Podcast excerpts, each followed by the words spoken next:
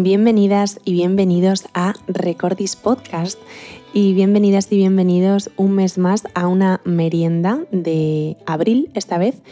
Y en esta ocasión una merienda bastante más cortita que cualquier otra merienda, casi podríamos decir que es como un desayuno porque podríamos decir también que han sido unas semanas eh, un poco complicadas para todo el mundo, incluidas nuestra invitada y nuestro invitado usuales en las meriendas mm, y en general a nivel personal y profesional para todo el equipo de Recordis. Así que mm, en esta ocasión vengo con un capítulo muy cortito en el que os hablo de los golpes de suerte.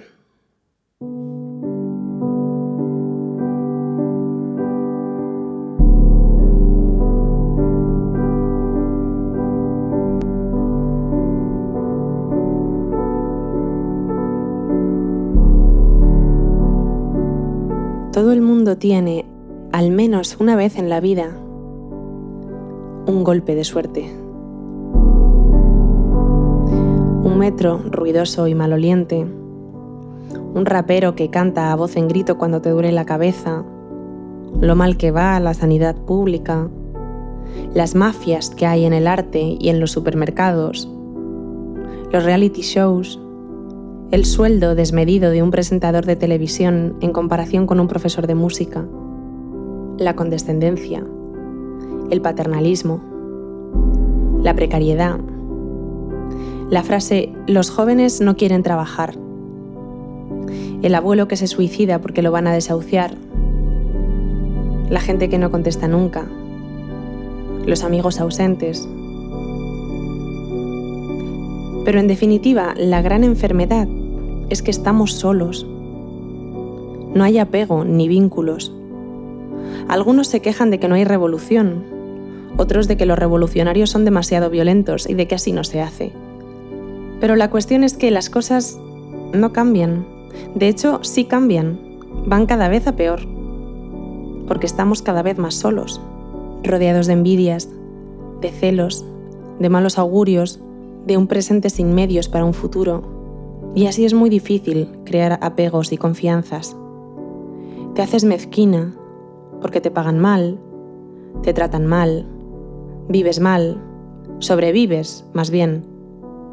Te sientes alienada. Nos están dejando solos. Esa es la verdadera enfermedad de este tiempo.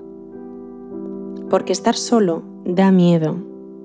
Y el miedo no te deja vivir. No te deja luchar. No te deja cambiar Sin embargo, hay personas valiosas, personas humanistas, profesores con vocación, altruistas que rescatan gatos de debajo de los coches hasta altas horas de la noche, aunque al día siguiente tengan que volver a un trabajo en el que no se les valora ni ética ni económicamente. Amigas que mandan todavía cartas escritas a mano por San Valentín para desmitificar el amor romántico sin dejar de dar mimos. Gente buena que habla de tu valía como artista y que no permite que tu sueldo esté por debajo de tu esfuerzo ni de tus años de formación. Gente que lucha, poco a poco, con pequeños granitos de arena para que el mundo funcione mejor.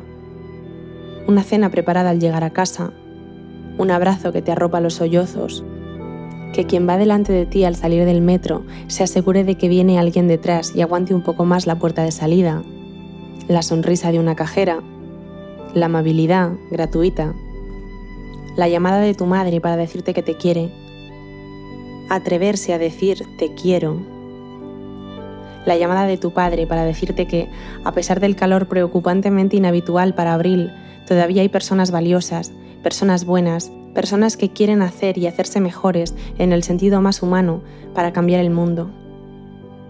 Por eso, por esas personas, existen los golpes de suerte, y todo el mundo tiene un golpe de suerte al menos una vez en la vida, porque te cruzas de repente en medio del infierno con una de estas personas y solo puedes aferrarte a esa suerte que se te ha cruzado en el camino, hacerla durar y darle espacio, porque la otra opción es que el miedo te sucumba y entonces sí estaremos perdidos.